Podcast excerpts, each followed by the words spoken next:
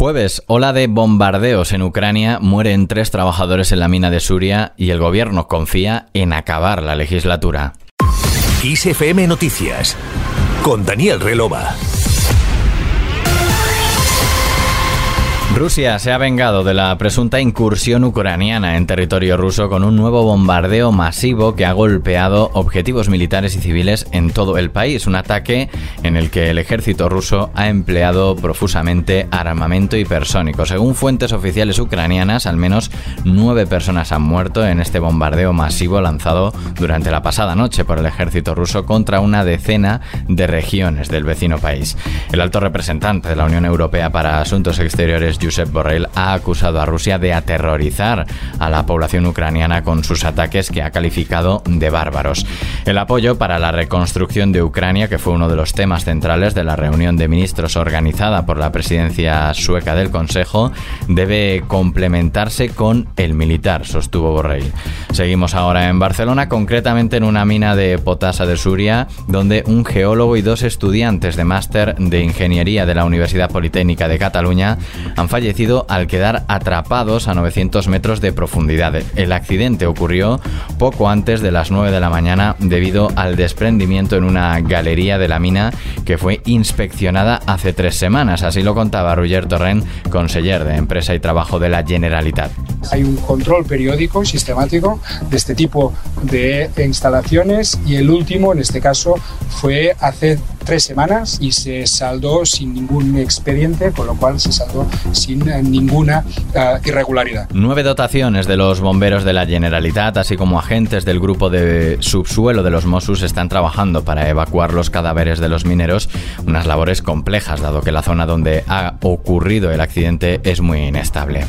Más asuntos, el PSOE es seguro de acabar la legislatura con Podemos. Varios ministros del ala socialista del gobierno han coincidido en que agotarán la legislatura con la formación morada e incluso alguno apunta en ir más allá. Desde Podemos han descartado que la ministra de Igualdad en ningún caso y en modo alguno se ha planteado renunciar a su cargo dentro del Ejecutivo. Asimismo defienden el trabajo que está haciendo Irene Montero al frente de la cartera y aseguran que su labor será recordada dentro de muchos años como la mejor ministra de la historia de este país. Diferencias con la ley de vivienda, la ministra de Hacienda María Jesús Montero ha asegurado que el acuerdo con Unidas Podemos y otros socios de investidura sobre la ley de vivienda está prácticamente hecho. Así lo decía en los pasillos del, del Congreso. Bueno, todavía estamos trabajando, todavía no podemos anunciar acuerdo, pero ya queda poco y por tanto ojalá pronto podamos anunciar ya acuerdo definitivo. Sin embargo, el portavoz de Esquerra, Gabriel Rufián, ha replicado que eso no es cierto.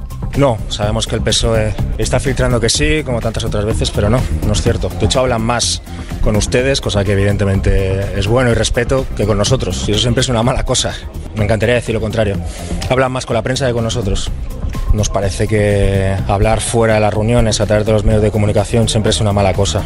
Por su parte, la ministra de Derechos Sociales y secretaria general de Podemos, Ione Belarra, ha advertido que todavía no hay acuerdo sobre la nueva ley de vivienda con sus socios del PSOE y que no están más cerca que ayer para lograrlo.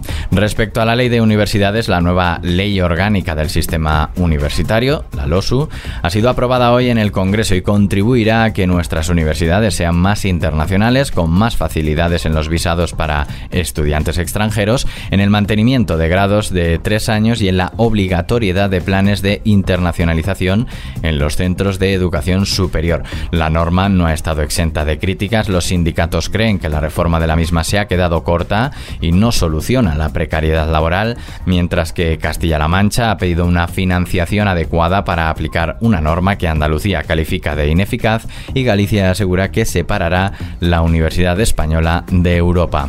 Y la Comisión Permanente del Consejo de Estudiantes Universitarios del Estado creen que la LOSU mejora la anterior, pero sigue siendo descafeinada.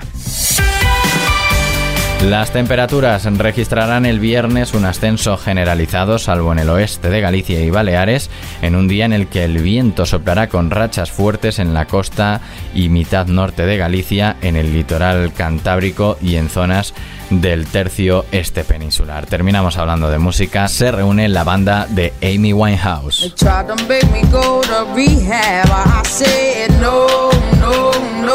La formación de la artista ha vuelto a actuar junta por primera vez en Londres desde su fallecimiento. La creadora de éxitos como este, Rehab, recordemos, murió por un consumo excesivo de alcohol en julio de 2011 a los 27 años. El grupo, como decimos, se reunió el pasado martes y están listos para tocar de nuevo en mayo.